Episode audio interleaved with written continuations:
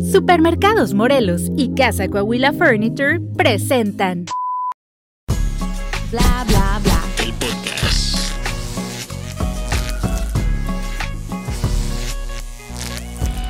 Hola, ¿qué tal? Bienvenidos a un episodio más de Bla Bla Bla, el podcast desde la ciudad de los búfalos y los bisontes. las nuevas oportunidades. Y Carla, a ver qué. ¿Qué, qué crees tú que identifique a la ciudad de Oklahoma? Todos los que son de aguas calientes.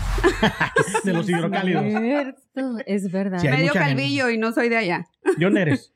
de Chihuahua. Soy Ah, norteña. Puro de chihuahueño hoy. No, Chihuahuense, no, chihuahuense. señor, chihuahuense. ¿De dónde dijiste? Chihuahua, No, pero de la capital. sí. Oh, ok. Ciudad Juárez, Ciudad Juárez.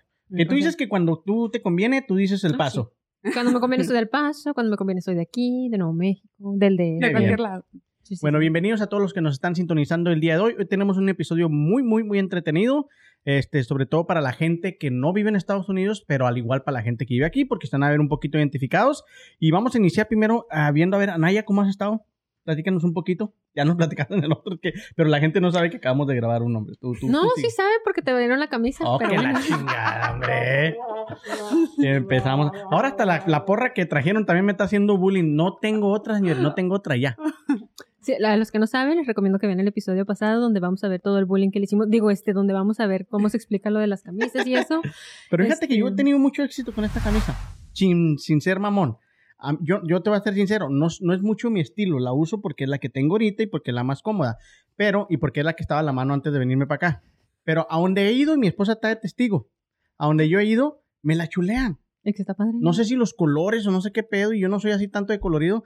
Y, ¿dónde compraste tu camisa? ¿Y dónde? Y gringos y de todo. Y yo, yo, yo le digo, ah, me lo trajo un amigo de Cancún. Y mi esposa me regaña y me dice, di que tú lo trajiste desde Cancún. Y digo, ok, pues la otra digo yo, digo que la traje de Si Cancún. no tienes que decir que te lo dieron, es de Cancún y De ya. perdida, diles que yo te la traje. Nadie no está, está enojada. Sí, de por sí dicen que siempre traes la misma. Al menos que sepan por qué.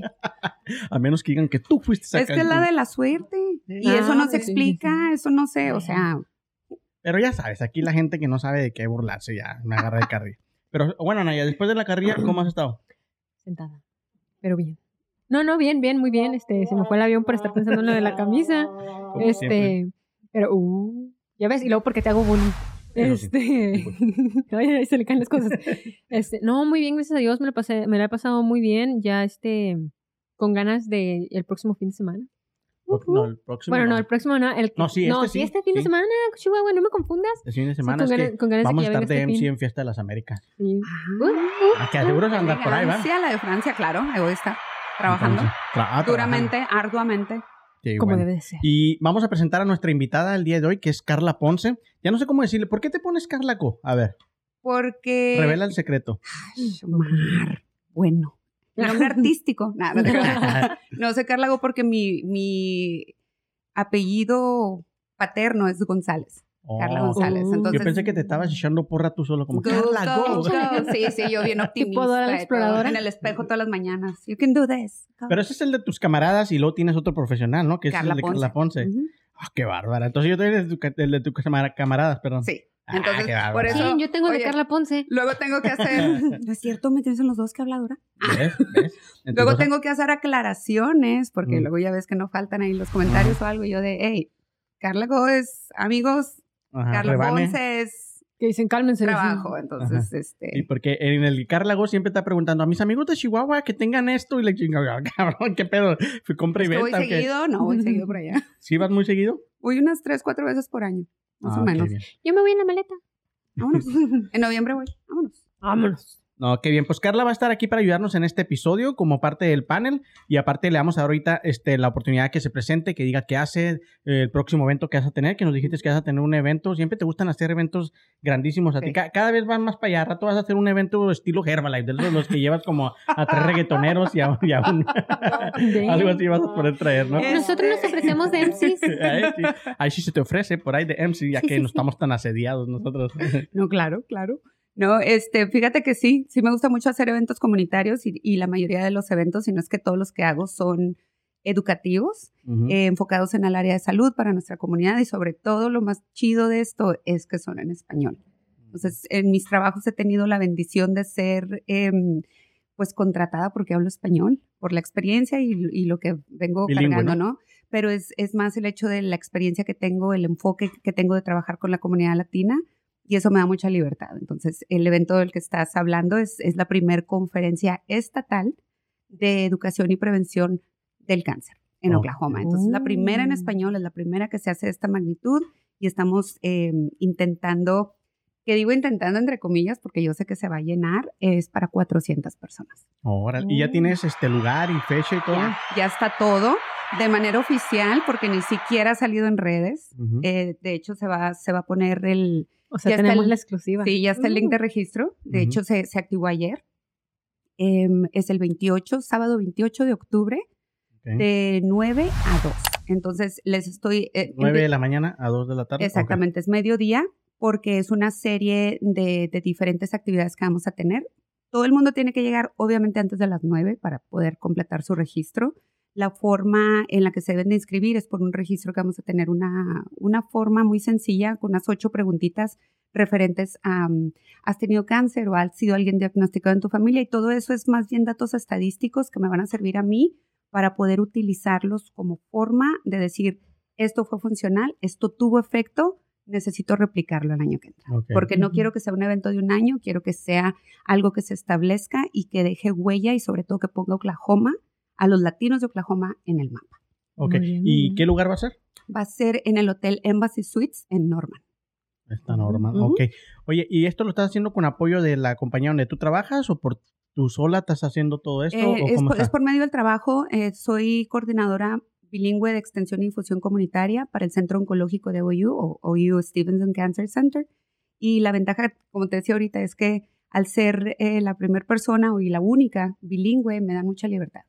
Entonces, ya con, con el respaldo y con la experiencia de otros eventos que he hecho a lo largo de ocho años que tengo trabajando en salud, pues ya no es que, bueno, vamos a ver si te sale, no, ya es... Todos los conectes, ¿no? Y toda Sí. la gente que conoces. todo el apoyo, el grupo de personas con el que, con el que trabajo, no solamente dentro de OU, sino en el Consejo Asesor Latino, que es algo, es un proyecto también por parte de, de OU, que tiene alrededor de unos 20 a 30 integrantes que son representantes latinos de diferentes agencias. Eh, por ejemplo, la doctora Romo de Integris, Janet. Trejo del Lean Institute, está Arturo Alonso, que es... Que acaba de ser galar- galardonada, ¿no? La doctora Roma ahora en, en Sí, el... en ah, el- exactamente. Eh, eh, muy merecido, muy bien merecido Ujú. ya Sí.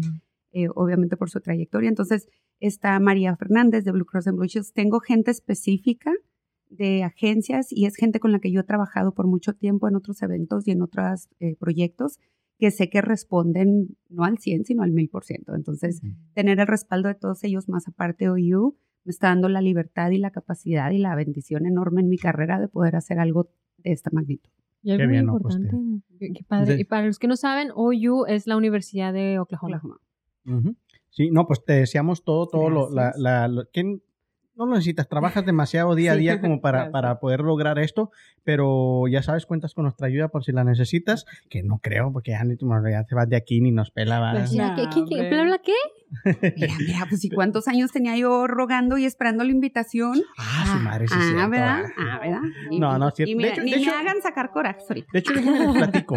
El primer intro que yo hice de este podcast hace tres años, porque en ese entonces yo trabajaba para Jorge en Tango y nosotros hacíamos los que vienen siendo los en vivos para la, la- la- el departamento de el salud. departamento de salud donde trabajabas tú.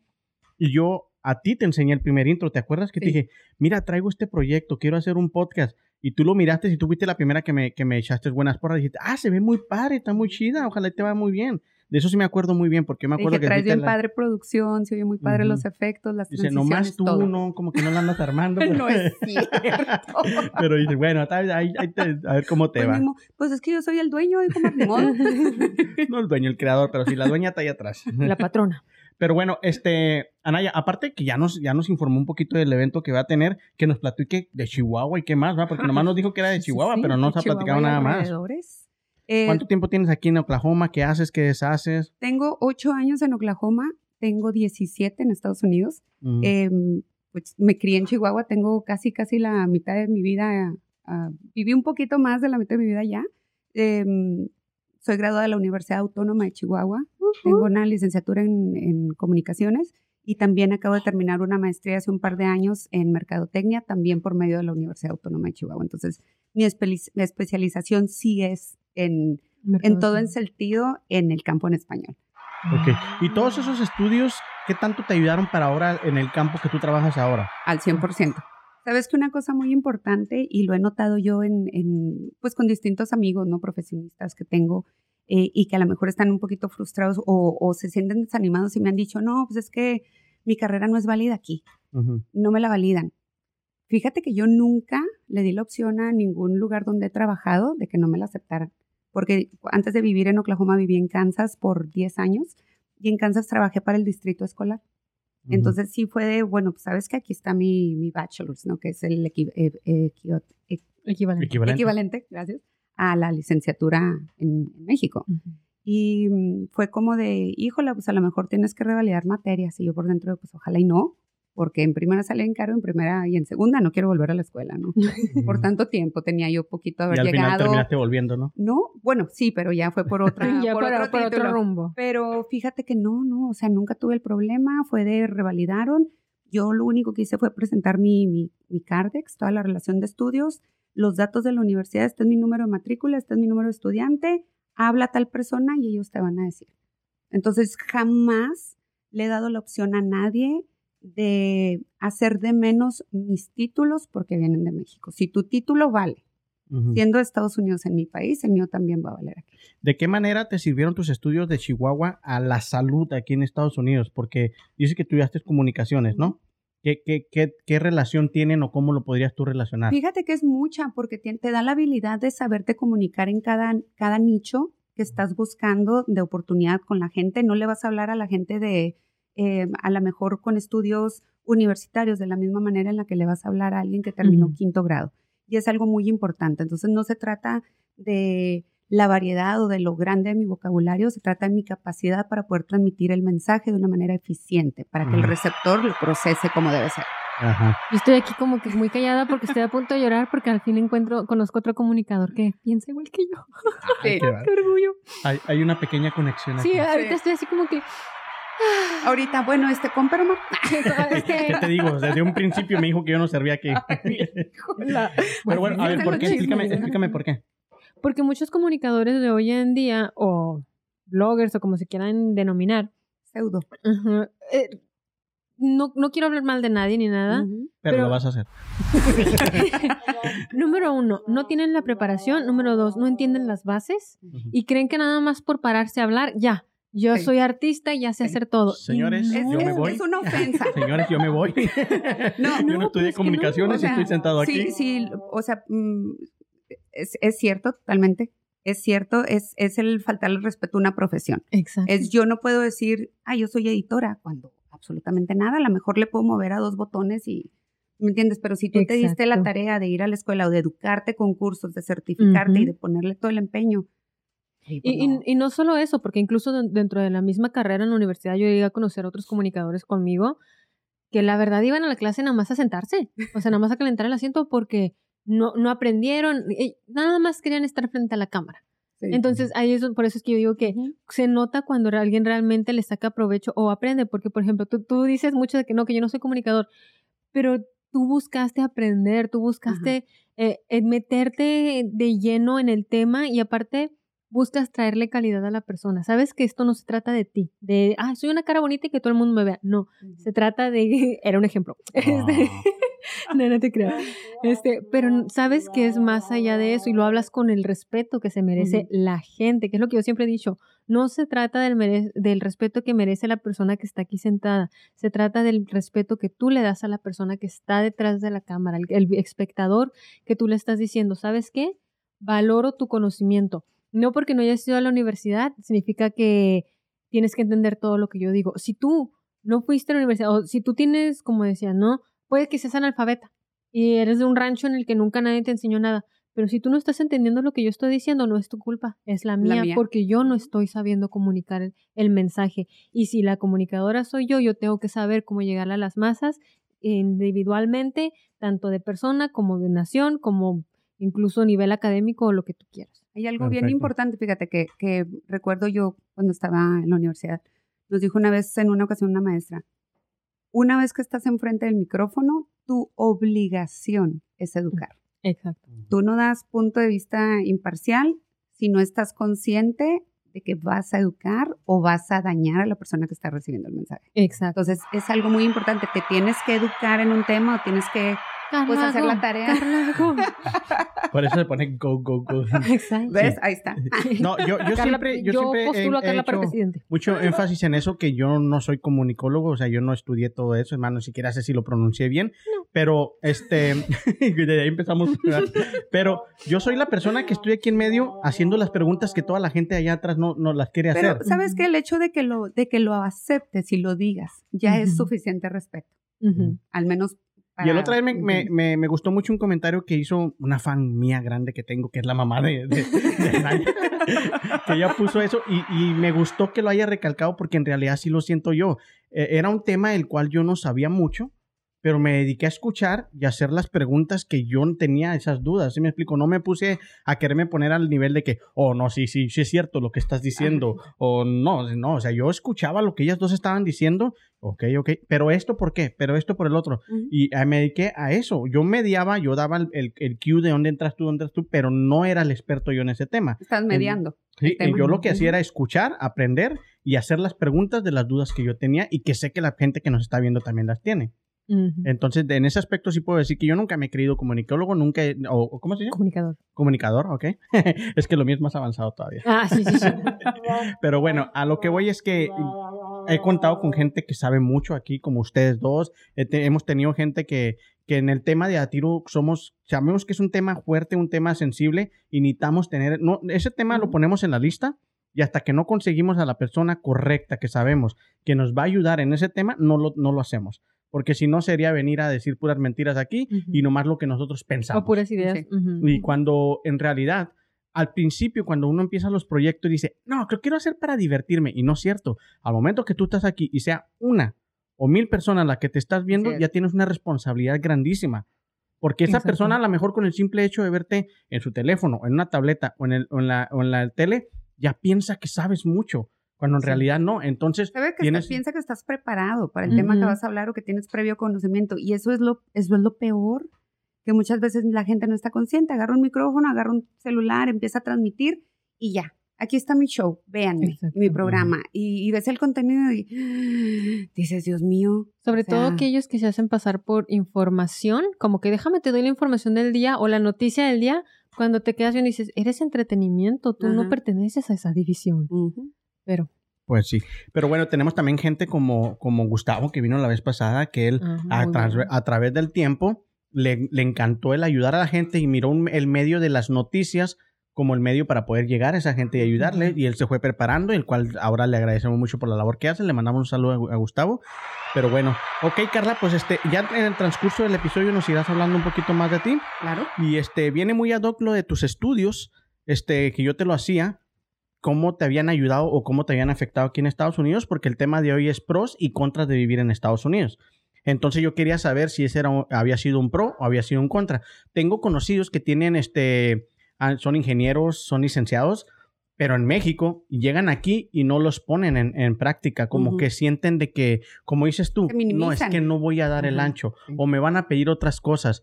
Y cuando dices tú, pues chance y no. O sea, si me explico, es, es cuestión de ir, investigar y a lo mejor si necesitas una o dos clases nada más, pero vas a seguir ejerciendo lo que estudiaste en México. Usualmente cuando, cuando sí tienes que renovar materias o volver a la escuela y hacer toda la recertificación basada en lo que te piden aquí, es- son carreras, por ejemplo, médicas.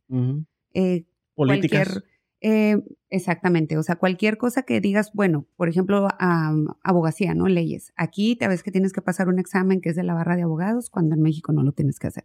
Entonces, la mía es una carrera humanitaria, entonces no, no causa ese conflicto. Hay lugares donde sí te dicen, no, sabes que tienes que traducir todo tu Cardex de una manera oficial en una, y te dan cinco opciones para compañía y mandas todo y duran meses, duran seis, ocho, diez meses en devolverte toda la traducción y después de que investigan y todo.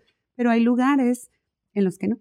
Entonces, eh, yo he trabajado y no es tampoco cuestión de suerte porque pues en Kansas trabajé, te digo, para el distrito escolar, es agencia gubernamental y no tuve problema. Cuando llegué aquí a, Kansas, a Oklahoma, mira la otra en Kansas. Estamos en otro estado. Diosito, quítame esos malos pensamientos. Creo que no Este, trae muy buenos recuerdos de Kansas. ¿no? eh, Ese es chisme para otro ese es día. para otro, eh, para Otro otro, episodio. Sí, Decepciones. Ándale. Em, entonces, cuando llegué aquí a Oklahoma, que empecé a trabajar para el centro de salud, el departamento de salud del condado, fue lo mismo. O sea, yo presenté mi, mi información, aquí están mis datos, y sí los vi así como que titubeantes en, en cierto momento, ¿no? Al inicio, de, oye, pues es que en realidad nunca hemos tenido a nadie con estudios profesionales de México. Entonces, mi respuesta siempre ha sido, ah, pues qué padre, siempre una primera vez, ahí están los datos, habla. Cálate. Habla y, o sea, comprueba de Sí, que sí es cierto. Sí, sí, o sea, yo no te voy a dar opción a que minimices ni mi conocimiento, ni mis las estudios, ni pestañas nada. que me quemé, ¿no? Claro, oye, cuatro años y medio dándole duro y Ujú. macizo, pues ¿cómo? Ey. No, pues qué bueno que sucedió eso y vamos a dar el inicio hoy para, para la gente que nos está viendo. Ya les dije, el episodio de hoy es pros y contras de vivir en Estados Unidos. Una buena noticia, no les había dicho nada, pero ahora les voy a decir, tenemos otro patrocinador nuevo. Y esta vez está bien padre porque es una mueblería. Ya ves que les había estado prometiendo una mesita nueva y que sillas nuevas. Ahora ya vamos a poder ir a Casa Coahuila Furniture. Que ahí Ok. va a haber salas, comedores, sillones, colchones. Chavas, yo les prometo que un día de estos voy a hablar con ellos para que nos dejen ir ahí. Y ustedes van a poder escoger un sillón para aquí, para el estudio y una mesa. ¿Cómo la ven? ¿Neta? Muy bien. Neta, yo se los prometo. De mi cuenta corre y de ellos también. Ah, gracias. ¿Dónde están ubicados, Omar? Están ubicados en 1334 Southwest 29. Gracias a ellos por confiar en nosotros y esperemos que el- nosotros hagamos lo suficiente para que ustedes también prosperen, al igual que el podcast, ¿verdad? Así es. Bueno, pues un aplauso para allá, por favor, para ellos, para casa Coahuila Furniture. Hasta en Como- inglés como y en radio, ¿no? español. Casa Coahuila. Este sábado, Casa Coahuila. Ya te lo. No te lo pierdas. En mi caso, yo voy a empezar por decir, pienso que hay más pros que contras, ¿va? Pero cada quien habla como le va en la feria, ¿no? Así que vamos a empezar con el episodio de hoy. Y yo me voy a ir muy básico. Yo voy a tratar de, de- de ir este, enumerando las, los que se supone que son los pros y lo malo de vivir en Estados Unidos. Ya ustedes me irán diciendo si sienten que sí o me corrigen y piensan que no. Está ¿ok? mal. Al cabo, Carla, para eso es muy buena, para andar corrigiendo Yo la lo gente. repruebo. Yo la conozco. Oye, no, esa fama tengo en todos lados. qué Ok. feo. Lo bueno de vivir en Estados Unidos. Voy a empezar por lo primero que es. Si eres procedente de Latinoamérica o de, o de- o de países circunvecinos, pues estamos muy cerca de nuestra, de nuestra gente en caso de que tengas la posibilidad de poder viajar y, y- e ir, ¿va? Porque si vivimos, ok, en Europa, pues está lejos. Entonces estamos en un lugar, digamos, céntrico para nosotros los, los hispanos o los latinos, ¿no? Eh, la segunda es su economía. No sé cómo andamos ahorita de economía, no soy economista, pero creo que la principal En razón por la que nos venimos a Estados Unidos es por la economía. Para Porque mejorar la calidad de vida. Exacto, porque en nuestro país no encontramos esa estabilidad aún con los estudios. Porque muchas veces tienes estudios, pero no tienes conectes. Pues yo no terminé tienes- acá porque me casé. Entonces, Bueno, pero por ahí viene la mayoría de la gente, Kansas. ¿no? por eso ahí no viene, quiero hablar ahí de viene la excepción. pero sí, pienso que la economía, y, y si trabajamos honestamente, vivimos muy bien, ¿no? Sí, la verdad. Yo platicaba con una persona, no voy a decir su nombre porque no quiero tampoco ventanearlo, que a mí me criticaba mucho porque decía que nosotros en Estados Unidos vivimos bajo un sistema de beber, de deber todo lo que tenemos. Entonces yo decía, ok, puede que sí, puede que no. Le digo, pero yo vivo a gusto. Me explico, yo trabajo para pagar lo que debo y aún me queda para ahorrar y para vivir bien. Él- esa persona me decía, es que yo voy a comprar una casa que ciertos cuartos están en obra negra, tengo que juntar 100 mil pesos y el baño me va a estar hasta dentro de cuatro años, mientras voy a estar haciendo afuera, en, no sé cómo le llamen, eh, fosa o no sé qué Sí. rollo. Letrina. letrina. Entonces yo me preguntaba, ¿y en frío, güey? ¿Cómo le vas a hacer? Si te embarazas, si Hecho una tienes hijos. yo me preguntaba todo eso porque yo lo primero que busco es comodidad Claro. siempre a donde voy, es comodidad. Entonces, a mí no, no me, no me agradaba mucho, pero sí nos criticaba mucho porque dice que sí, Estados Unidos es un país muy rico, pero que nos lavan siempre la cabeza para que cuidemos nuestro crédito y todo eso y debamos todo lo que tenemos. ¿Qué piensan ustedes de eso? Yo no, no, eh, digo, sí hay, hay deudas, obviamente, no todos Ujú. tenemos. Y no soy de la mentalidad de si no te endeudas, no tienes, no. Pero creo que la facilidad eh, o la ventaja económica respecto a los salarios aquí a nuestros países, que en nuestro caso es México, no se compara. No es equitativo. En México, eh, para sacar un carro del año es, es más difícil. Ahorita es facilísimo, das, no sé, 10 mil, 15 mil pesos de enganche y te sueltan un carro. Y mensualidades bajitas. Pero hace años, cuando yo vivía allá, era traer carro del año, era un Era rica. mega Oh, sí. lujo, exagerado. Y aquí por a lo mejor Ahora por las distancias o, es... o taxi. Sí, sí, o sea, aquí es... Tienes que traer carro porque aquí no te, no te puedes mover. Si no traes, si no es traes una de las cosas que dice aquí. Entonces, es pro y es contra, pero yo no lo veo como, a lo mejor cuando vives en México sí lo ves como es como mucha gente dice, es que en Estados Unidos la vida es bien matada, vas del trabajo a la casa y del trabajo a la casa. Pues si esa rutina tienes, sí, pero tú tienes amistades, tú también, yo también, yo me la paso en argüendes y en fiestas Siempre, y en eventos. Entonces, Nos mi vida es, es igual de activa y de sociable aquí que en México.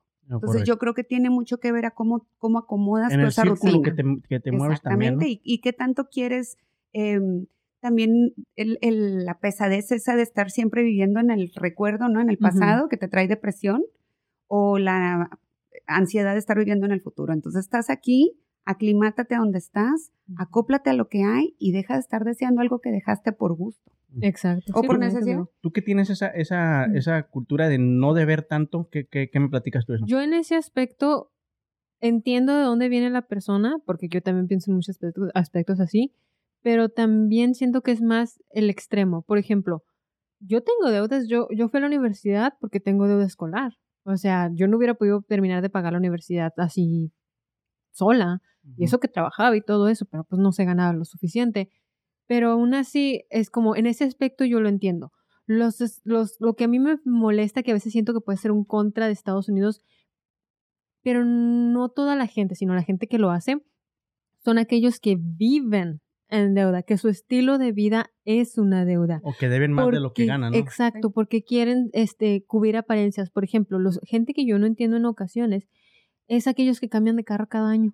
Por ejemplo, yo entiendo que si tienes una estabilidad económica, por ejemplo, mis hijos ya están grandes, nada más somos mi esposa y yo, tenemos buen dinero, buen este dinero los dos, tenemos buen trabajo, ¿por qué no vamos a tener un carro del año cada año? O sea, es nuestro lujo, es lo que queremos y al final del día ah, no tenemos que gastar en, reparaciones ni nada porque cada año vas a tener uno nuevo.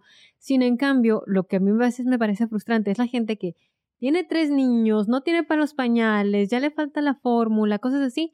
Ah, pero tienen carro del año y el próximo y ya están buscando para, re- este, ¿cómo se dice? Em, Refinanciar. Ajá, refinanciar para agarrar el próximo del próximo año. Y ahí es cuando yo digo, no, o sea, no tienes que ir a la par de tus vecinos, no tienes que ir a la par de nadie, tienes que ir a la par de tu estabilidad económica. Y a veces siento que esa la puede ser la trampa de los Estados Unidos, de que como a veces sí te prestan mucho el crédito, Te dan mucha facilidad. ¿no? Entonces, de hecho, sí existe esa, esa pequeña trampa que de hecho ya hay, hay ciertos grandes bancos que fueron multados, que realmente es una palmadita en la mano para ellos, pero fueron multados porque muchos de ellos ofrecían tarjetas de crédito a estudiantes universitarios que de hecho todavía lo hacen cuando tú entras a la universidad te dan tu paquetito y entre esos vienen las tres tarjetas principales que te las dan nada más por ser estudiante. No estás trabajando, no tienes ingresos, pero ya tienes tarjeta de Pero ya crédito. endrógate. Exacto. Y ahí es donde se puede causar esa clase de vicios en los que dices, ahí ya no es sano. Primero dame una clase de cómo administrar el dinero para poder gastar lo que tengo y no de más. Ok, mira, aquí hay dos puntos que, que- que siguen que quiero hacer énfasis y a lo mejor ustedes me pueden ayudar un poquito más. Es, dice que la, la- otros pros, otra, otras cosas a favor es seguridad y este cuenta con estabilidad eh, política. Yo quiero hacer un énfasis. En realidad todavía tenemos la seguridad que había antes y otra. Todavía tenemos esa estabilidad política que teníamos antes.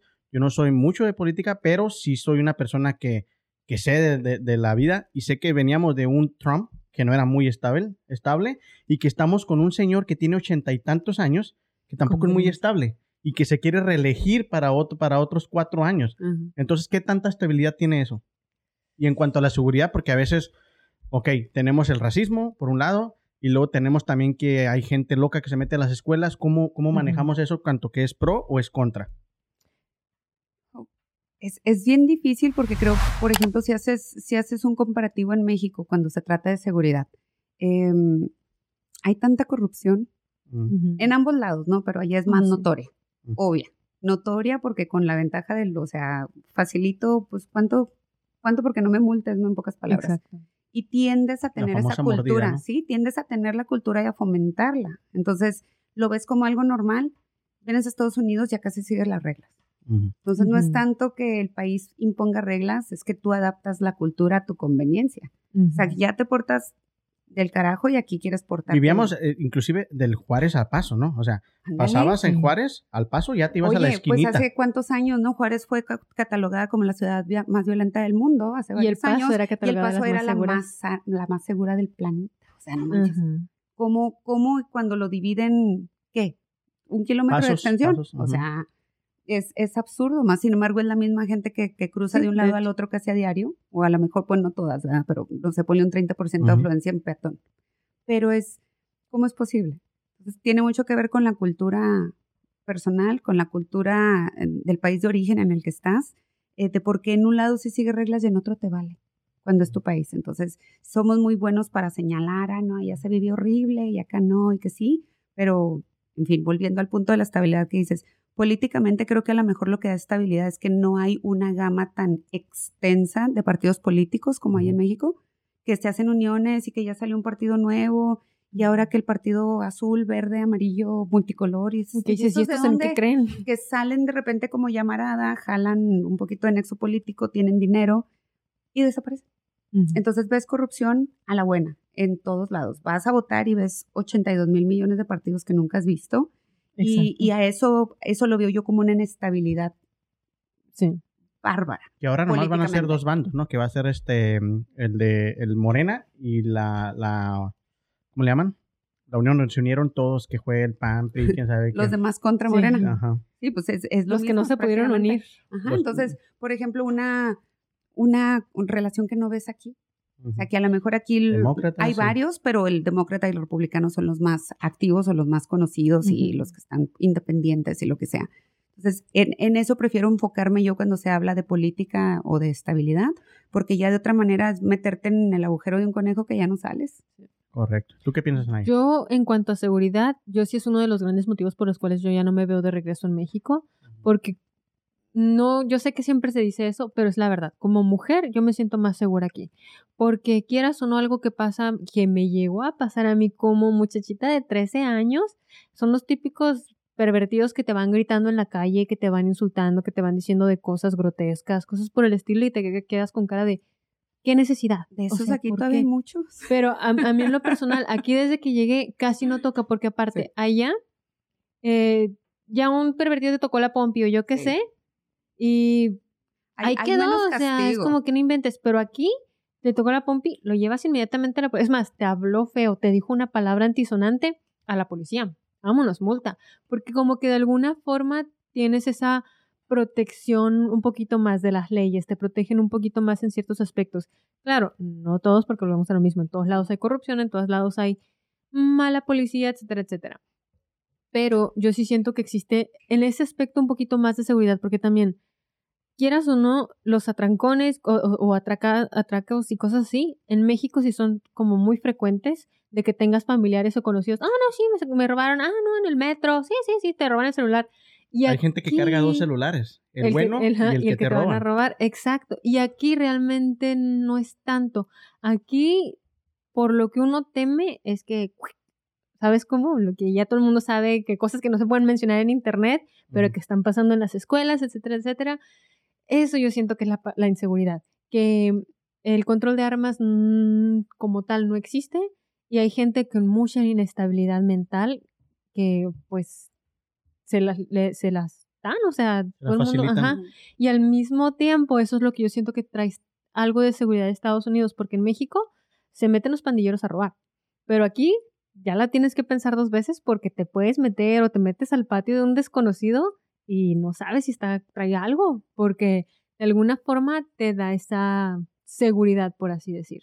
Y en cuanto a lo del político, Aquí, hablando ex- exclusivamente yo basándome nada más en Estados Unidos, realmente si nos ponemos a ver la imagen global de Estados Unidos hace algunos años, antes de, yo diría antes de este, ¿cómo se llama? Obama.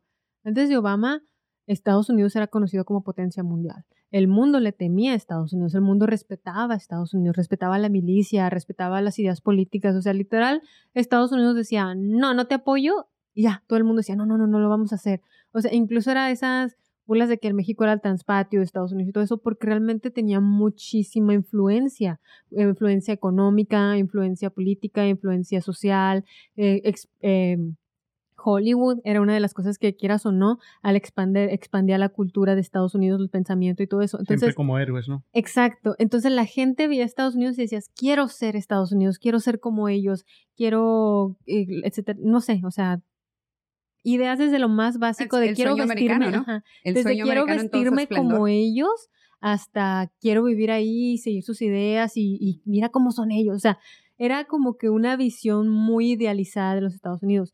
A partir de que llega Obama, empiezan a haber muchas revueltas internas en Estados Unidos que yo empiezo a notar, hasta llegar a hoy en día en el que literal se burlan los otros países de Estados Unidos. Se burlan. Y yo siento que gran parte de lo que afectó es internamente la gente. Por ejemplo, cuando llegó Trump a ser presidente, una de las cosas más, más grandes y típicas que la gente decía era, él no es mi presidente. Él no es mi presidente. Y yo sigo en cara de, ¿en serio? ¿No vives aquí? O sea, no seas ridículo, abre los ojos. Lo quieras o no, es tu presidente. Exígele más. Si no lo quieres, exígele más. O sea, ponte. Pero no, era como que lo rechazo y así. Y eso mismo permitió y abrió las puertas a que, que o sea, a mí se me hacía completamente ridículo que qué es eso que la gente en Europa estaba opinando de que, ay, es que Trump no hace. Yo, ¿Qué te importa? Tú vives allá, o sea, no te metas con mi país. Ahí es donde yo dije, soy Estados Unidos. Porque sí, en ese aspecto yo digo, ahí perdimos, eh, políticamente hablando, mucho reconocimiento. Que yo siento que en parte era lo que nos daba mucha estabilidad a Estados Unidos al saber que de alguna forma el mundo nos respetaba. Qué bárbaro. ok, ya voy a ir rápido con los contras porque también quiero que hablen ustedes. Este. Si y- no hemos dejado de hablar.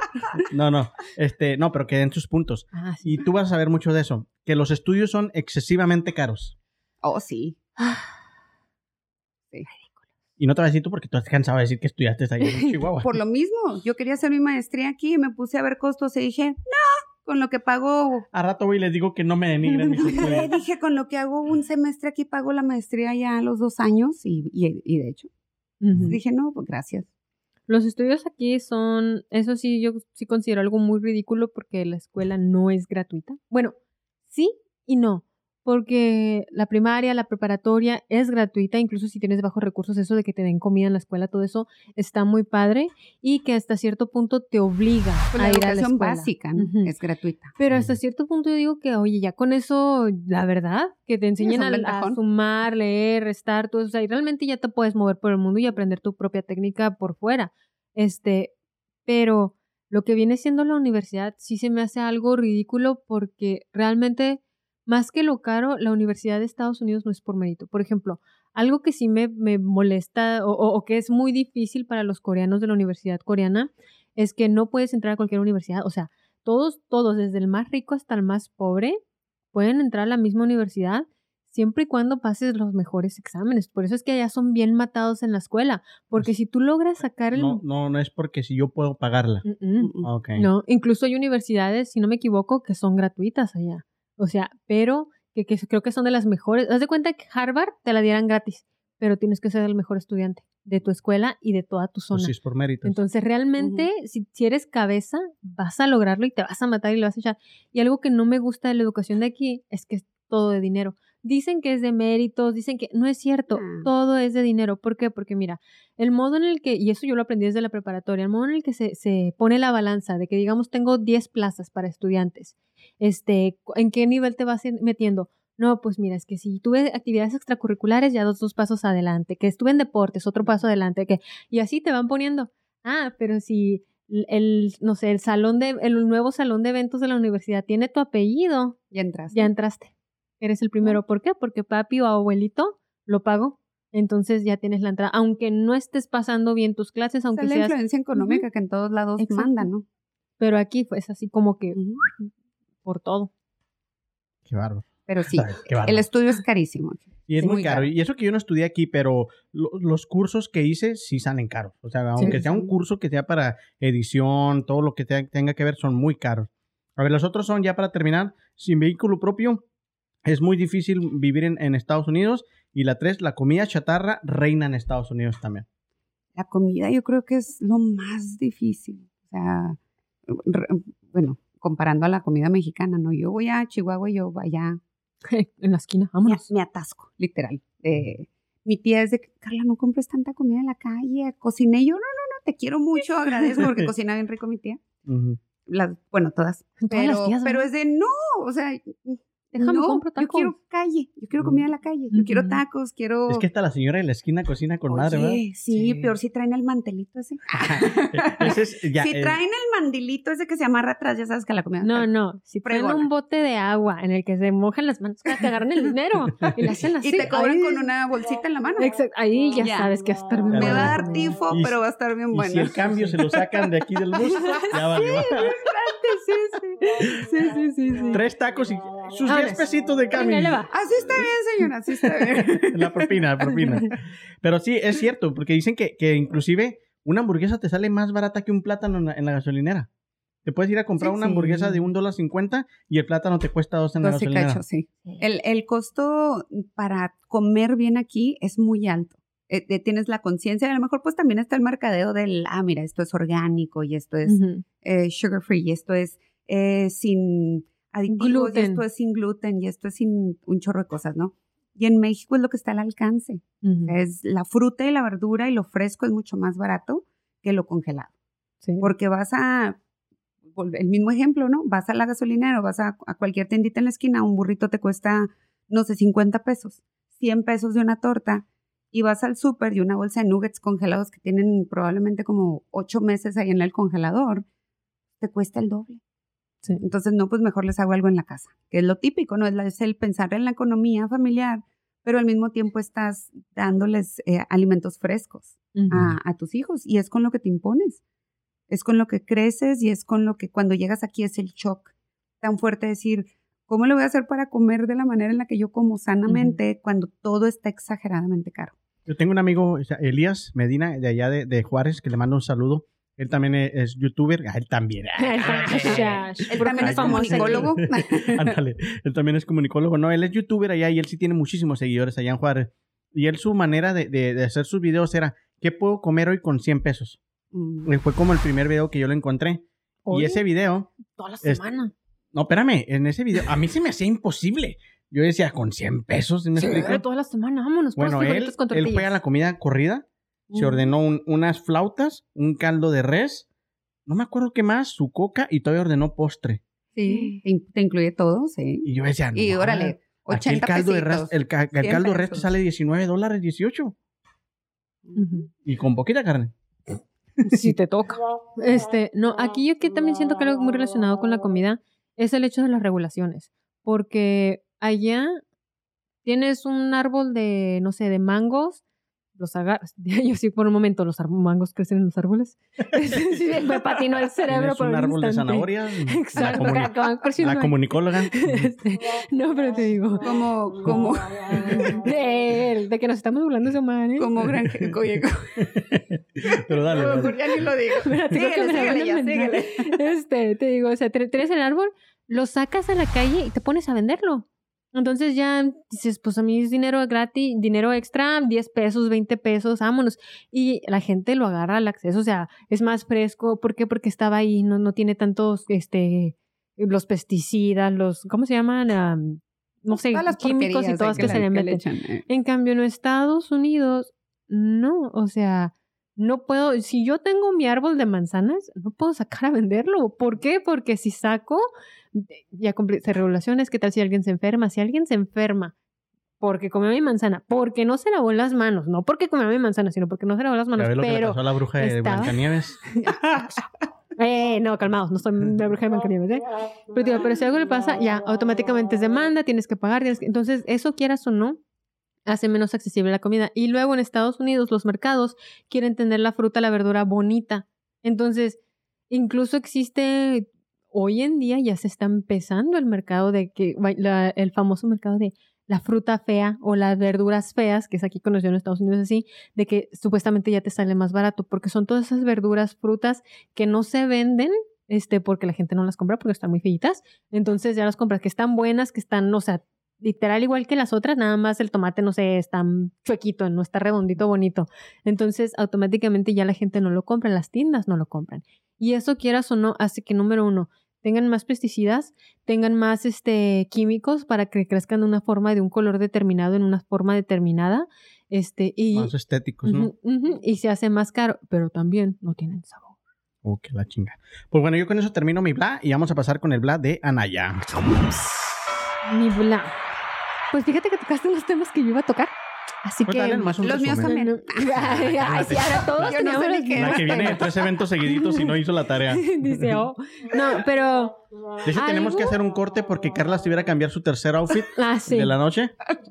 Ahorita va a llegar así de que. ah, mientras tomar no se puede cambiar camisa. Sí.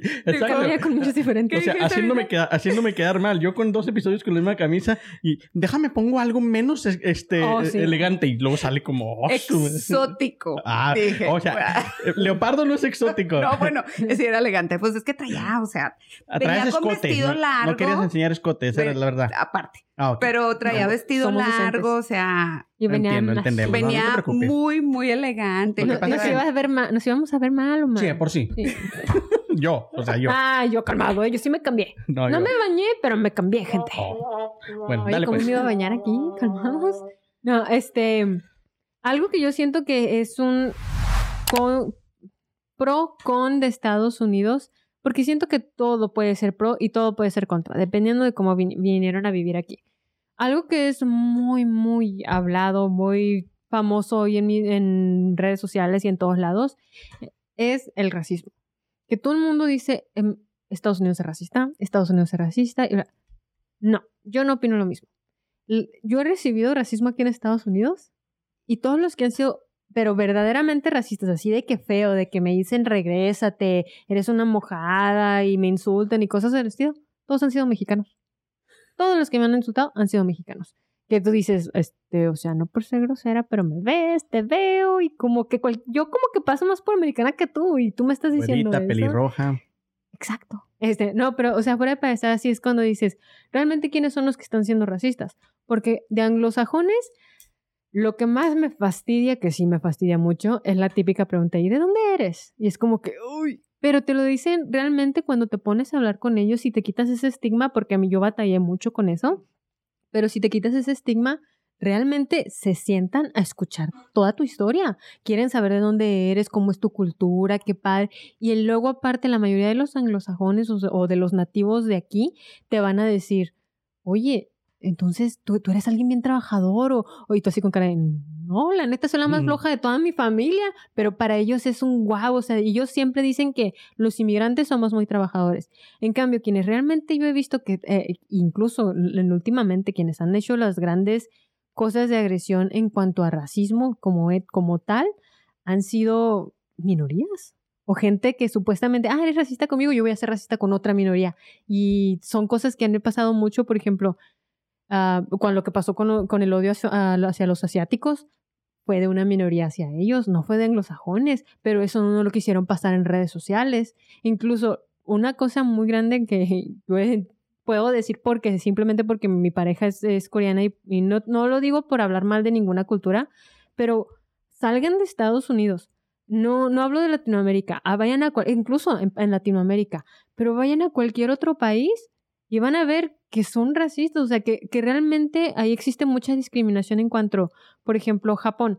Si tú eres mitad japonés, mitad este, no sé, americano o lo que tú seas, automáticamente para ellos tú no eres japonés y nunca vas a ser japonés. ¿Por qué? Te aceptan, te quieren, pero tú nunca vas a pertenecer al lugar. En cambio, aquí puedes ser inmigrante, pero hiciste tu ciudadanía, ya eres de aquí. O sea, nadie te va a decir tú no eres americano. Y en otros países sí te van a decir, no, es que tu descendencia no, no, no es como nosotros. Y en otros países, como me parece que mencioné en el podcast anterior, no permiten que, o sea, no quieren que te cases con otra raza. O sea, lo ven como muy, ay, no, no, o sea, eh, puedes salir de novio con ellos, diviértete, pero no, no te cases, eso está mal. O sea, prefieren que casarse con alguien que los trata mal que casarte con alguien de otra raza.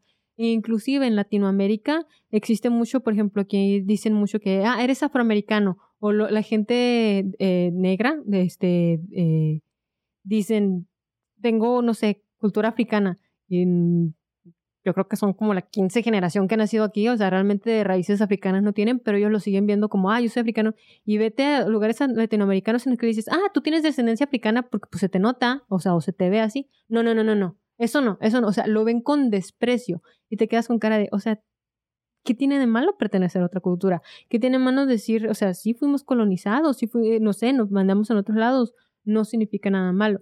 Y yo siento que eso tiene algo Estados Unidos que ha sido tachado de villano cuando realmente no se han puesto a ver lo que están haciendo otros países, porque quieren que aquí se les reciba como, como que tú eres el más grande. O sea, a mí no me puedes venir a decir que, que este país es, es, racista o discriminador cuando tú vas a un lugar este, a llenar papeles oficiales del gobierno y te lo tienen en tu idioma.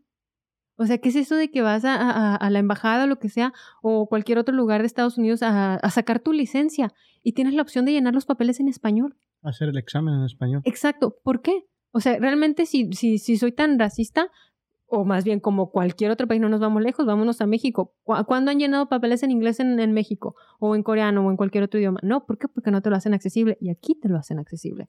Por eso es que yo digo que ese es un favor y contra de que se ve como algo en contra, pero yo realmente siento que es muy a favor de los Estados Unidos. Sí, en la selección de México, ahorita voy a ir al, al tema que sí conozco. Me vale madre que estemos hablando de racismo. No, viene con lo mismo, porque mira, en México nos ponemos muy orgullosos de cuando a alguien aquí en Estados Unidos le dan la oportunidad, ah, ya van a mandar a un astronauta que es mexicano, descendencia mexicana, o alguien está en la política y es de descendencia mexicano, entonces nos ponemos muy orgullosos. Bueno, en México te, te haces, te naturalizas, ya eres mexicano también por ley. En la selección mexicana, pues andamos para la chingada, no tenemos muy buenos jugadores aquí, digamos, entonces hay un jugador. Ahorita y, y, y, ya mucho tiempo Ah, atrás, ¿no? ¿Cuándo Pero bueno, ahorita un, un jugador que es colombiano, se llama Julián Quiñones, él es moreno y él es muy bueno, ha sido de los mejores en los últimos 3, 4 torneos. Él va a recibir su, su naturalización mexicana y él ha dicho, yo quiero jugar para México. Ya me convocaron en, en- Colombia, pero quiero jugar para México porque mi esposa es mexicana y porque mis hijos son mexicanos y porque yo llegué aquí a los 18 años o 17 y he hecho toda mi carrera aquí. Pues la gente no quiere, o sea, no en general, pero los que hablan de deporte dicen que no, que México lo debe defender un mexicano y la chingada. Y digo yo, ¿cómo te pones a exigir que en Estados Unidos sí nos den oportunidades cuando hay gente que ha sobresalido en México y nos estamos yendo a un terreno muy banal, ¿no? Que es el deporte, como dicen. Bueno, el fútbol es lo más importante de lo menos importante, ¿no? Pero que es una, una que, oye, es válido. El, el chavo le ha echado ganas, es de los mejores, dale una chance. Es un patriotismo hipócrita, ¿no? Ujú. De ah, yo, yo puedo atacar a mi país y defenderlo, pero tú no, porque tú eres de otro país menor, en menor calidad o Exacto. estándar que el mío. Entonces, el güero sí puede venir a insultarme porque es güero, de ojo Ujú. azul, pero el morenito colombiano no, porque está por abajo de mi nivel. Entonces, tú Exacto. no puedes jugar conmigo y con este pues me voy a agachar porque... Y aparte, eso sea, de, es- de es el absurdo, orgullo, ¿no? de sentirse con ese orgullo, o sea, te aseguro que él tiene más orgullo mexicano que muchos mexicanos. O sea, él realmente eh, vendría a representarnos mejor que otro que dice, ay no, que, que el típico mexicano o Es que latinoamericano. son, son más bien los defensores, ¿no? De esos que te digo, Los- por- el, el positivismo tóxico, ¿no? De, de soy patriota y eh, como sucede igual aquí. Ya ves que aquí hay mucho patriota que llega al punto del, del extremo, Eh, que este es mi país y sus banderitas en todos lados y sus armas y mi derecho a portar armas y, y todo lo que sea.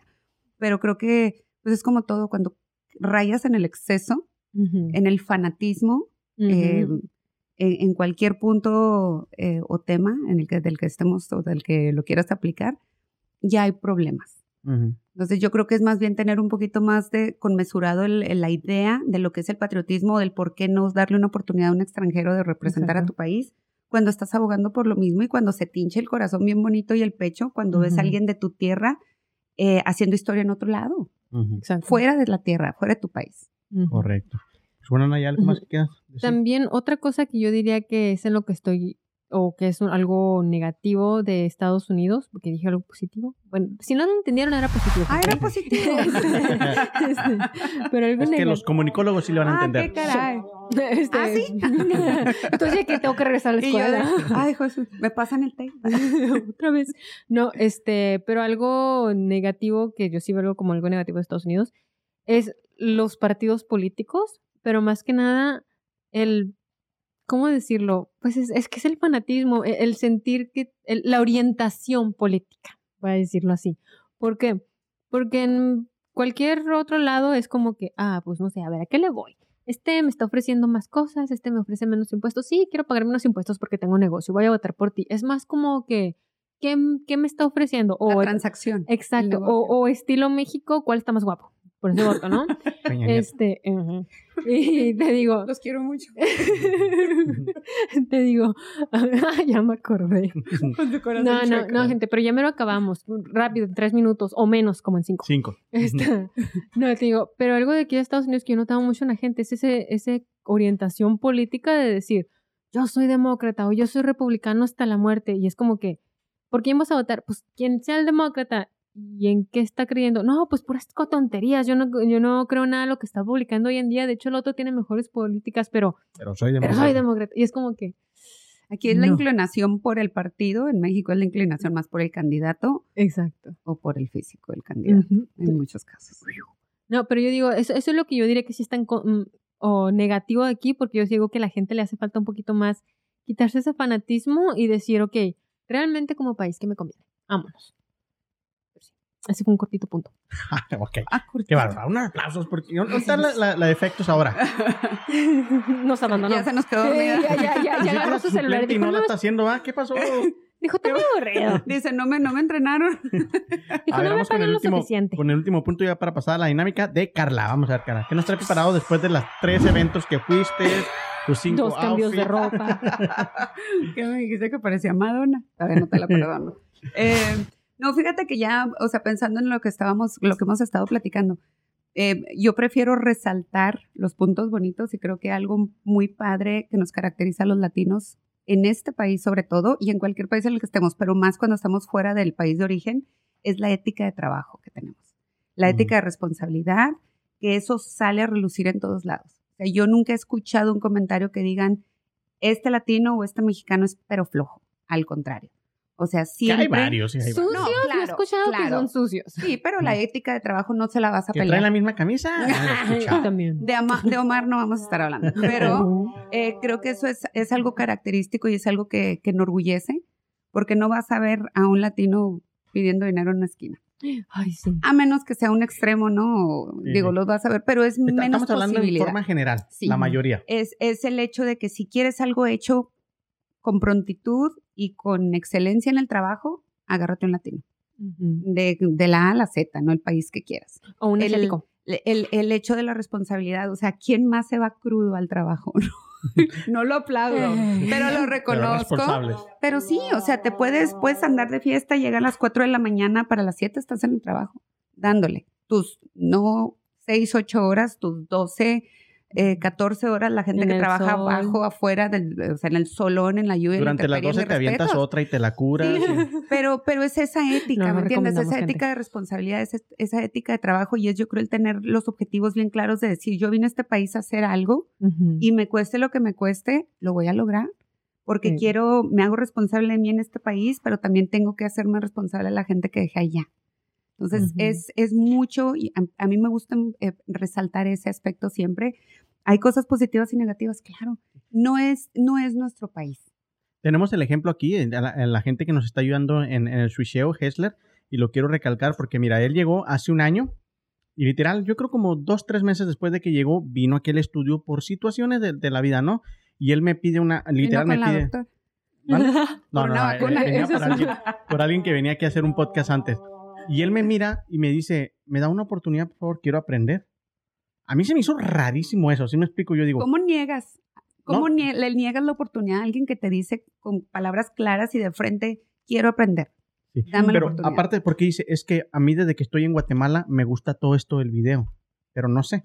Digo, ok, ya bueno, analizando, le dije, sí, vente, este, compro su cámara, compro su estabilizador, compro lentes, este, después compra un carro, después compra un carro para sus papás, se los manda a Guatemala, eh, trabaja en todo, entonces es de aplaudir y- tips, y, pásame tips.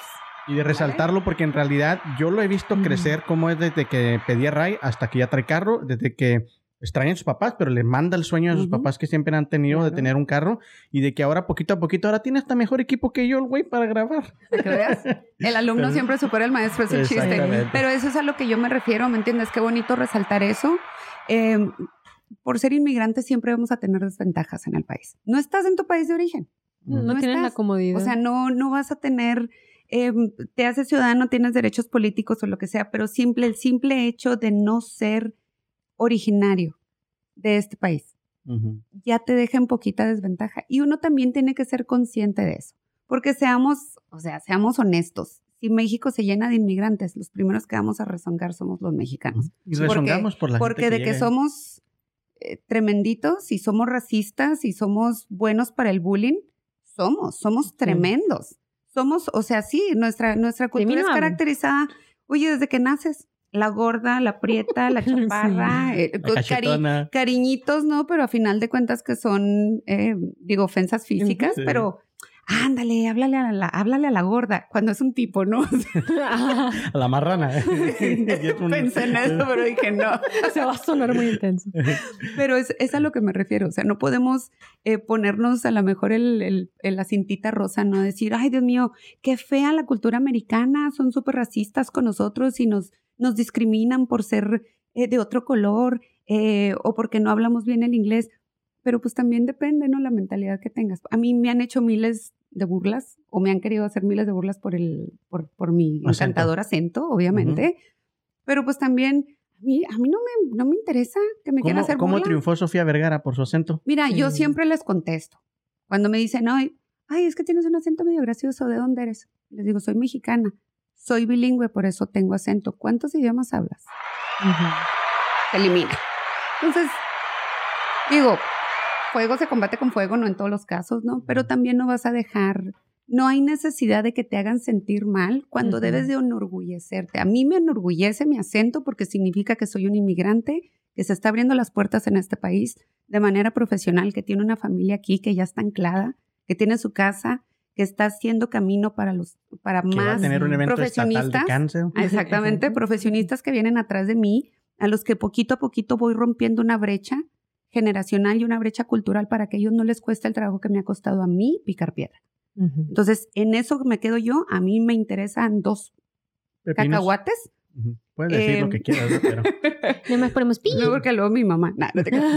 Eh, eh, me interesan dos cacahuates. La opinión ajena en el sentido de, ay, mira, tiene acento, no pronuncia bien. No me interesa. O sea, mi carrera es lo que me enfoca a mí, es lo que me está abriendo las puertas y a final de cuentas soy una inmigrante que está haciendo carrera en Estados Unidos. Algo que jamás consideré. qué bárbara. No, hombre, ahorita Muy bueno, muy bueno. puro discurso, no sé. es- To- todos shorts, vamos a agarrar un- mil, mil cortos en este short, episodio. No, pues bueno, bueno, con esto vamos a finalizar el, el episodio del día de hoy para pasar a la dinámica. La dinámica de hoy es patrocinada por Casa Coahuila Furniture. y supermercados. Morelos. ¿eh? Es como la gente se integra aquí lo luego. Claro. ¿eh? Son parte. pues es que es de Chihuahua, ¿qué, ¿Qué- esperabas? ¿Qué, qué dice, qué dice Carla? No, es que también me van a patrocinar a mí, a lo mejor por ahí. Entonces, Ah, sí. No, de hecho no. ah, bueno, pues aquí, aquí aviéntale luego el No, gancho. no, pero sí tengo, tengo mucho Pero que no- agradecer porque las clases sí las patrocinan todo. Honestamente, de Morelos no nos podemos quejar. Pues sí. Andan en todo. no me hagas quedar no. mal, Carla. No, no, no, son, o sea, eh, de hecho una de las, de las cosas que yo hago es una serie educativa de cáncer bimensual Y las hacemos en cantera. A ver. Ah, y, pues y sí. de hecho, déjame les y cuento. cualquier festival que haya aquí, hondureño, salvadoreño, lo que sea, ahí es en Cantera, cantera. sí. Ujú. Y, y fíjate que las clases esas bimensuales las empecé el año pasado en octubre en Cantera Sur. Ujú. Y a partir de este año ya, eh, año fiscal, ¿no? que nosotros manejamos de julio a junio, em, empezamos en Cantera Norte. mm, Sur y luego vamos a alternar con Norte. Y este mes, ya el 28 em, de este mes jueves, se empiezan las clases en Tulsa. ¿También, también ya quieren cantera ya? No en cantera, pero por medio de la Casa de la Cultura. Ah, ok. Ah. Entonces vamos a replicar la serie educativa de cáncer aquí en Tulsa ya. Perfecto. No, pues muchísimas gracias a Morelos que siempre está este, patrocinando y ayudando a toda la comunidad latina aquí en, esta, en Oklahoma principalmente. Y en Tulsa también. Sí, sí. Bueno, vamos a el empezar estado con de la- Oklahoma. Todo el estado de Oklahoma. Vamos a estar con la dinámica Y la dinámica ya la habíamos hecho con Gustavo en, en el episodio que era de comunicación, a ver qué tan buenos éramos comunicando. Y va a ser la misma porque nos gustó mucho y porque Gustavo nos enseñó que la comunicación es demasiada... Es complicado, ¿no?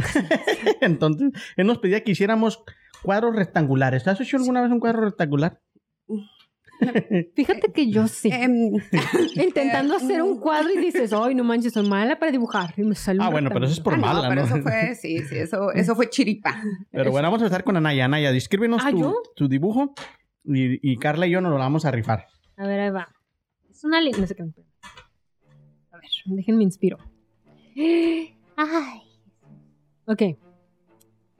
La hoja así en. Así, bueno, pues sí, así como la tienen, porque a Omar le gusta voltear al revés. Este, en la parte superior derecha, no me acuerdo cuál es la izquierda y la derecha. Esta Derecha, sí, sí, Simón. Derecha, vamos a hacer un.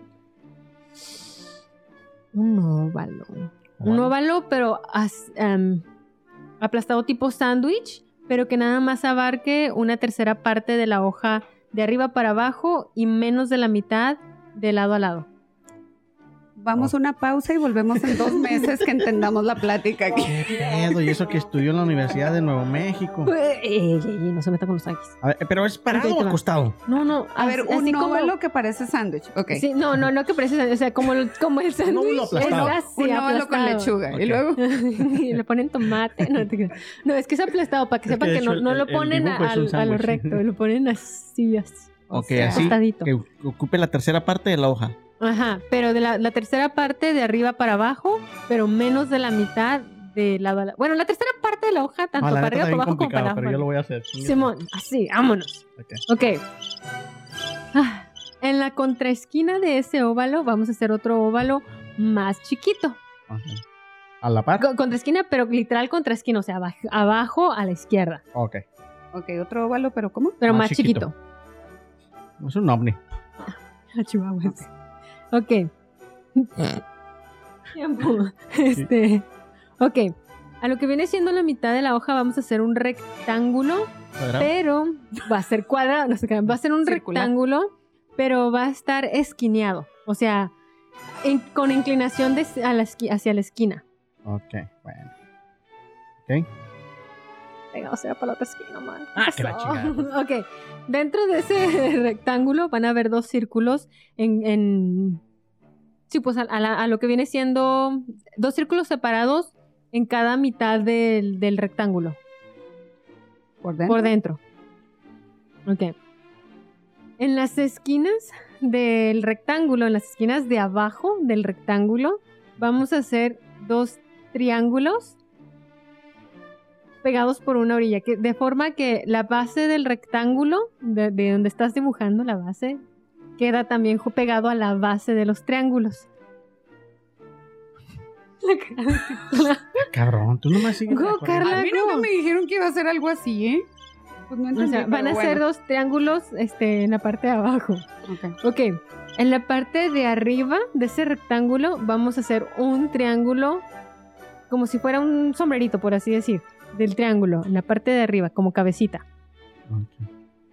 La gente si lo está haciendo en sus casas, ahí nos mandan sus fotos a ver si lo entendieron, Este, ¿no? Y en la parte de al mero abajo, este, vamos a poner otro Es un triángulo que esté viendo, este, igual que el triángulo que pusimos arriba como gorrito, va a ser, pero en la parte de abajo del rectángulo, otro triangulito así, pero no va a ser como gorrito, va a ser como, como faldita, por así decir.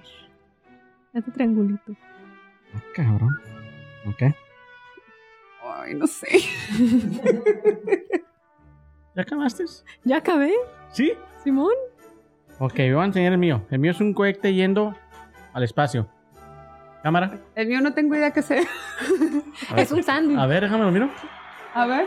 Pero Anaya, enséñamelo a mí. Espérate, estoy intentando ponerlo para la gente. Ay, lo vean. no manches. Si era un cohete. Ah, sí, era un cohete, mira, yo, yo casi, casi le tino. Carla hizo el sándwich que mencioné al inicio. Yo traigo hambre. Oye, a ver, enséñalo, Carla, enséñalo. Acá está tu cámara. ¡Qué humillación!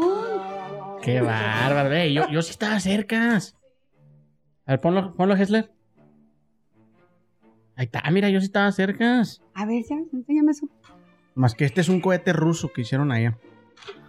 Ok, voy yo. Qué gorrito y Es que, faldita. es que el mío está muy gordo. Ok, ahí va. Es que ese ya es cuando se separó. Ok. Yo hice la Fíjate cápsula. lo fácil que es comunicar. Ah, ok. Aprendamos.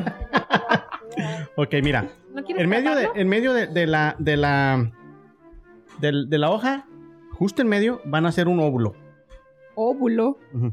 Óvalo. Óvalo. Déjame saco uno. un óvalo. Un óvulo. Un óvalo. Dentro de, de- de- del óvalo, hacia el lado izquierdo, van a hacer un pequeño círculo negro hacia arribita. Pequeño círculo negro. Ujú. Muy bien. Ok. Y luego, arriba, arriba y abajo del, del óvalo, van a hacer triangulitos en, en este, posición este, contraria. O sea, el de arriba apuntando hacia arriba y el de abajo apuntando hacia abajo. ¿Triangulitos es varios o uno nada más? No, o sea, Sí. uno y uno. Ah. Uno arriba y uno abajo. Ujú. Un tiburón. Ok. En la, en la parte pos- este, del otro lado de donde pintaron el, el punto negro, van a hacer otro triangulito con el pico dándole hacia el óvalo, hacia el óvulo, ¿Por fuera? ¿Por dentro? por fuera. Es un pescado. ¿Ves, ¿Ves cómo se comunica fácil? Ok, pero Eh, vamos no a terminarlo. fácil, ¿eh? En la otra parte del, del punto, donde está el punto negro del, del, o del óvalo, van a hacer otro, otro, este, este triangulito más chiquito, pero ahora la punta está apuntando hacia adentro. eh, También por fuera. Ok. Ahora, debajo de, de- de- de donde está el óvalo, este, los triangulitos y todo eso, a mero abajo van a hacer medio círculo, uno en la derecha y otro en la izquierda. Fuera del. No, no, o sea, medio círculo acá, este, a- a- en la parte de abajo. ¿De la hoja? Sí. Ok. Ajá. Y luego, arribita hacia el lado izquierdo de, de donde está la, el, el- el óvalo, el triangulito que, que apunta hacia adentro, y del lado del, del punto negro, van a ser dos circulitos chiquitos, uno arriba del otro. Por fuera. Ajá, por fuera, perdón. Ok, listo. Es un pescadito. Ahí le dieron uno fácil, ¿eh? No se vale, no se vale. No, no, no, ahí la ve. Qué bárbara, ¿ves? Bien trompudo mi pescado. Parece un marranito nadando, pero. A ver, espera, espera. Ahí está. Ahí Qué se bonito mira. submarino hizo Yasmin. Es el, que, es el que iba al Titanic, ¿no? El que implosionó. Oye, y eso que yo estudié co- eh, comunicólogo, ¿eh? Ah, como- no, bueno, bueno, bueno. Y lo comuniqué mejor. Realmente en ocasión, acuérdate que el mensaje y la comunicación va de ambas partes. En la mitad es la persona que lo Ah, está diciendo que y lo los que están recibiendo el mensaje. Ah, Porque eso de que no dibujamos un óvulo. Oye, mi- mis, mis- estos dibujos están bien gordos. ¿Qué onda conmigo? Traes hambre. El Ok, sándwich, el último. emparedado. Va. Go, go, Carla, go. Ah, no, es al revés. Carla, go. Oh, Carla, go. Go, Ok. Carla. Eh, en la parte de abajo en la hoja, Prácticamente en la base, van Ajá. a hacer un rectángulo de orilla a orilla, un rectángulo delgado, ¿Cuadrado? ok. circular. Rectángulo, ¿sí? Ok. Justo en el centro del rectángulo, en la parte del medio van a hacer un cuadrado de tamaño mediano, no algo muy grandote. Ay, fregados, ese otro rectángulo. Un rectángulo dentro de otro rectángulo. Que conste, que quede claro aquí en la audiencia, para el récord, que yo dije arriba, ¿ok? Bueno. Ahora fregada. van a ser dos triángulos en, A ver. bueno, digamos medio rectángulo o medio cuadrado, para que el- el- el- quede unido a su cuadrado uno. ¿Qué? es que yo soy bien. Ok, bueno, bueno. Vamos a hacer primero un círculo dentro de ese cuadrado. Un círculo pequeño, no muy grande. Bueno, ya sabemos que va afuera, pero ni modo, lo vamos a tener que Sí. hacer adentro, ¿va? Ujú. Ok. Bueno, ahora sí vamos a hacer los triángulos. Van a ser un triángulo, em, va a quedar pegado al rectángulo, uno del lado izquierdo, uno del lado derecho. Em, la base del cuadrado va a ser uno de los de las caras del triángulo. Entiendan. Eh, eh, eh. Ah, lo que yo Póngale cero. Por copión. Ahora, vamos a hacer un rectángulo justo en la base del cuadrado, hacia arriba. La imagen tiene que ser, el rectángulo tiene que ser desplayado hacia arriba. Ujú. Acércate al micrófono, Carlos. ¿Tiempo en la base del rectángulo? ¿Eh? ¿En la base del rectángulo o el rectángulo es la base? Hacia arriba. El rectángulo, la base es el cuadrado. En la base del cuadrado vas a hacer un rectángulo hacia arriba. ¿Entendiste? O sea, Por Dios. o sea, está, clar- Ahora- está clarísimo. Vamos, donde está el rectángulo, un espacio pequeñito y vamos a hacer dos círculos, ah, no uno arriba del otro, sino uno y luego el otro enseguida un poquito más arriba. Como un dominó. ¿Adentro del cuadrado? No, Digo, del fuera. rectángulo. Dije arriba, Ah, arriba, arriba y con la mano y todo. Aquí fracasé ¿Listo? totalmente. Ok. Ahora vamos a hacer un círculo más grande, pero del lado contrario, el lado izquierdo. Izquierdo. ¿Listo? Ya. ¿Ya?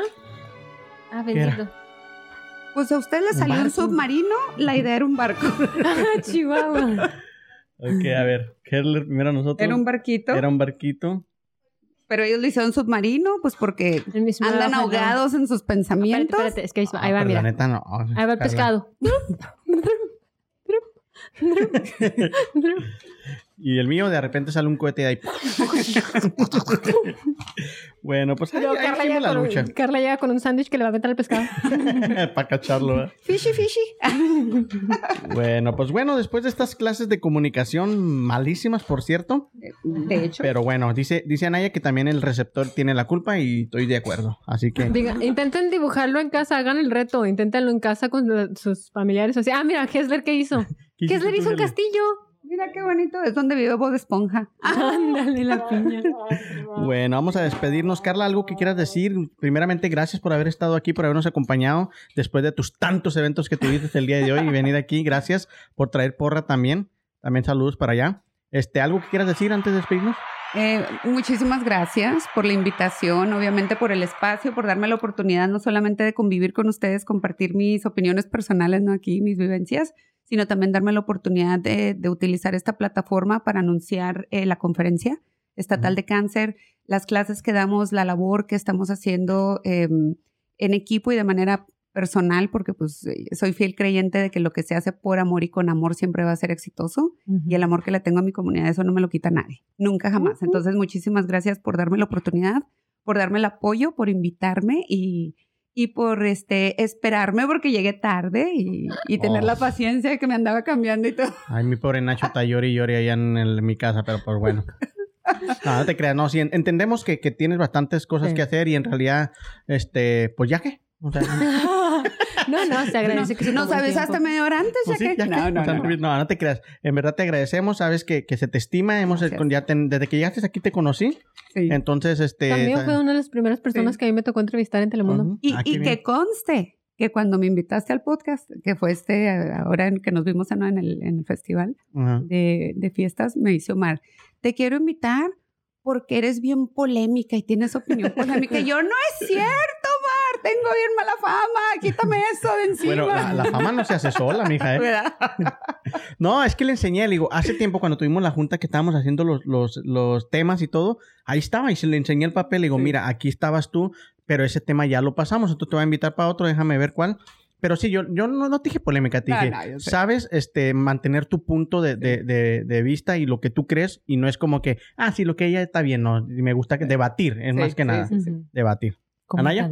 Ah, Pues nuevamente gracias por venir, por tomar el tiempo.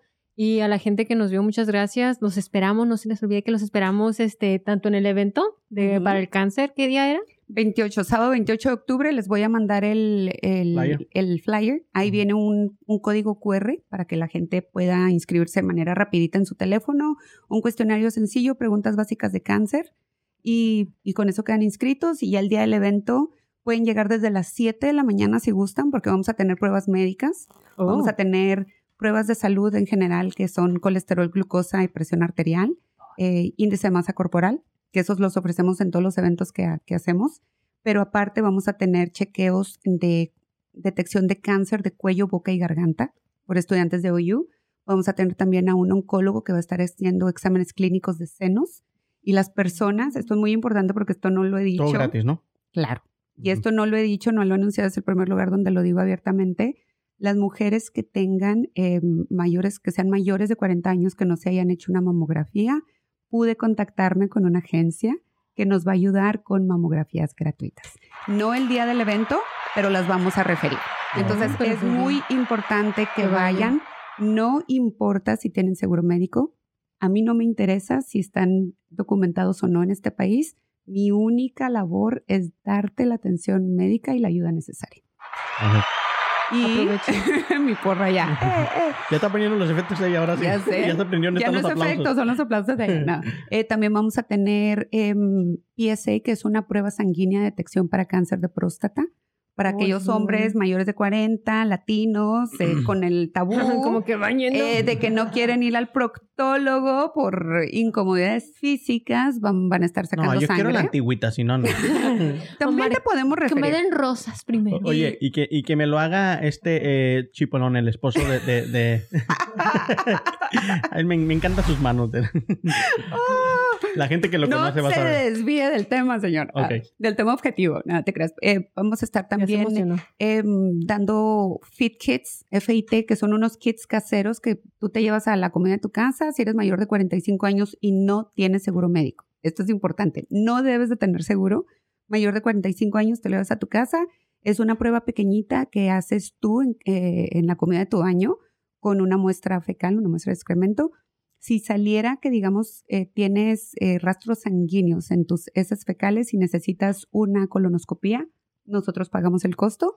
Si sabes el costo de una coloscopía, sabes que está alrededor de 3.000 a 3.500 Ajá. dólares sin seguro médico. La cubrimos. Eh, también otro de los servicios que vamos a tener es, am, vamos a tener tres, tres sesiones informativas. Entonces tú llegas a las 7 de la mañana, 8 de la mañana a hacerte, a hacer tu registro y llegas a hacerte todas las pruebas que tú gustes, las que tú prefieres, te las puedes hacer todas, te puedes hacer tres, es opcional. A las 9.15 de la mañana inician tres sesiones educativas de unos 20 minutos cada una en cáncer colorectal, cáncer cervical y cáncer de pulmón, que son tres de los principales cánceres que afectan a la comunidad latina y que están en crecimiento gigantesco. Entonces, después de esas sesiones, a las 12 del día pasamos al salón grande principal, donde vamos a servir eh, la comida. Ay, es la que me importaba. ya estaba, ¿cuándo vamos a llegar ahí? Oye, ¿si va a haber de comer o no? ¿Me llevo lonche? A las 12 del día vamos a servir la comida. Se hace obviamente la bienvenida eh, de manera oficial, se presenta al consejo, eh, eh, el- al consejo eh, comunitario del Ujú. cáncer eh, y se van a hacer dos ponencias principales. Una es la importancia de la genética, conocer la genética familiar y para que, para que comprendamos la importancia que tiene en, una, en el riesgo de desarrollar cáncer y em, vamos a cerrar con una plática de salud mental. Oh, Entonces, muy bien. Todo es gratuito. 400 personas, el cupo es limitado, se les hace mucho, pero no, Por eso porque es el estamos QR, ¿no? Para- exactamente, Ujú. estamos eh, haciendo la invitación directa a estudiantes bilingües, gente que está estudiando en el campo médico y que dice, bueno, yo quiero trabajar con latinos, pero no hay educación y certificaciones en español. Vénganse a aprender acerca de cáncer. Profesionales bilingües que trabajan en el centro de salud, en Care, en tantas, en tantas clínicas que están trabajando a diario con nuestra gente y que los están educando, vénganse a educarse también. Es un evento gratuito y, a- y también estamos abriéndolo a toda la comunidad. Si tú quieres ir, si tú quieres ir, cualquier persona que quiera aprender acerca de los riesgos del cáncer, cómo detectarlos, cómo reducirlos, la importancia de la genética y la importancia sobre todo de la salud mental, porque somos buenísimos haciendo de cuenta que no pasa y Ujú. abajo del tapete, vénganse. Es, es un evento que va a ser historia, entonces hagamos historia todos juntos. Correcto. Sí, sí. No, pues sí estudió comunicación. sí, se nota, ¿verdad? Sin más que Y decir. deja eso marketing, también se le nota el marketing. Sí, no. Pues bueno, ya, este, ya saben, tienen la invitación abierta a toda la gente que vive aquí en, en Oklahoma. Esperemos que eh, la gente que nos miró en otro lado les haya servido este episodio, les haya gustado, se hayan divertido. Y ya saben, si les gustó, compártalo con quien más confianza le tengan. Nos vemos el y domingo. Bye. Ah. No, sábado. sábado, nos vemos el sábado. Sábado 30 de septiembre, para que no. Bye. Bye bye. Bla, bla, bla.